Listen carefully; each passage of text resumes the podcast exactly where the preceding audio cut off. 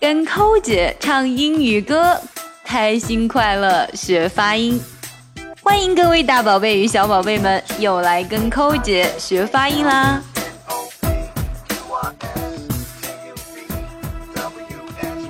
！OK，我们今天开始要学第二段了，准备好了没有？我们先听一下第二段。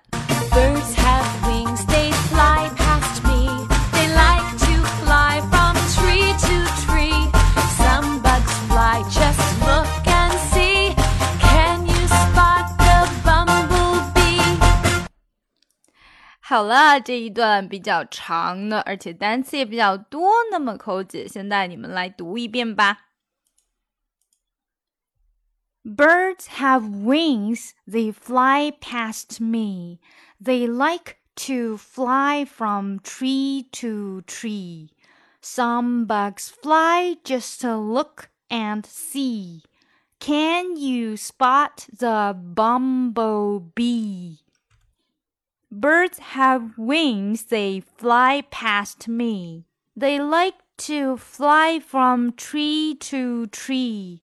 Some bugs fly just to look and see. Can you spot the bumblebee? 现在我们来尝试着唱一下吧。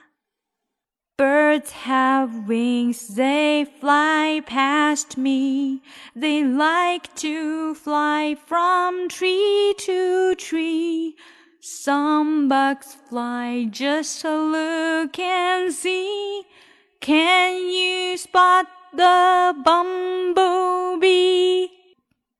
Birds have wings, they fly past me.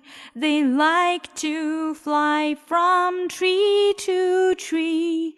Some bugs fly just to look and see. Can you spot the bumblebee? 好了，大家有没有学会呢？下来让我们跟着音乐再一起唱几遍吧。Birds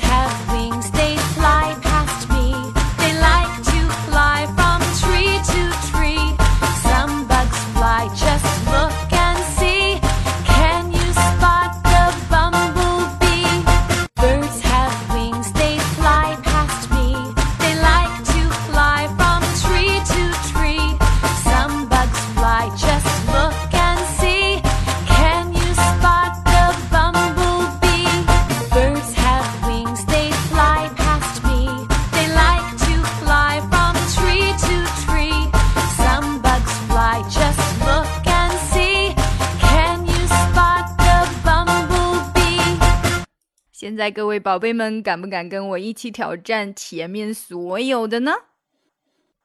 Animals in motion. Watch them move around. They swim in oceans, lakes, and ponds. They fly above the ground. Birds have wings, they fly past me. They like to fly from tree to tree. Some bugs fly, just look and see. Can you spot the bumblebee? OK，慢速的挑战完了，那么下来让我们跟着音乐一起来唱吧。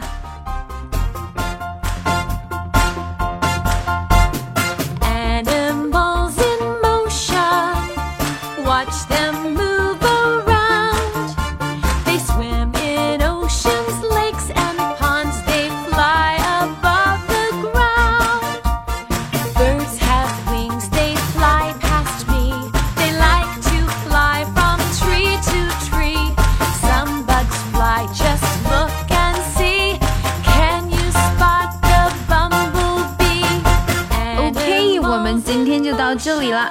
如果你想听更多的发音练习和学唱帮助发音的歌曲，就来我们的微信公众平台 ES English。